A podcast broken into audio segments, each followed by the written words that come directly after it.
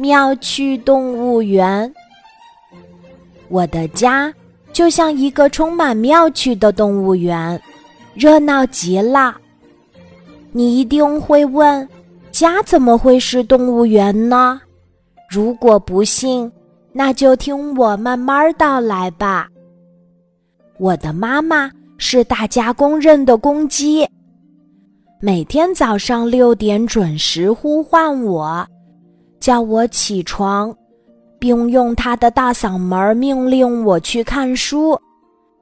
记得有一次，我很早就写完了作业，刚打开电视，还没来得及看，妈妈进门就喊：“你作业写完了吗？”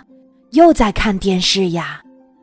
我吓了一大跳，赶紧关掉电视，灰溜溜的去看书了。说起我的老爸，那可是名副其实的大懒猫。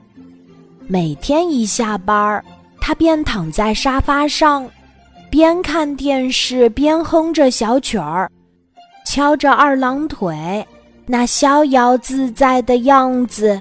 别提有多舒服了！你们说我的爸爸是不是一只大懒猫？嘿嘿，要说我嘛，就是一只贪吃又胆小的小老鼠。一有空，我就会在家里找吃的，有时候还会偷吃妈妈藏起来的零食，放在书房里，一边看书一边吃。我还经常在家里东翻翻西找找，把家里翻得乱糟糟的。我的胆子很小，可以说是胆小如鼠。晚上我不敢独自一个人去奶奶家拿东西，更不肯独自一个人上床睡觉。这就是我的家，它像不像一个？充满妙趣的动物园呢。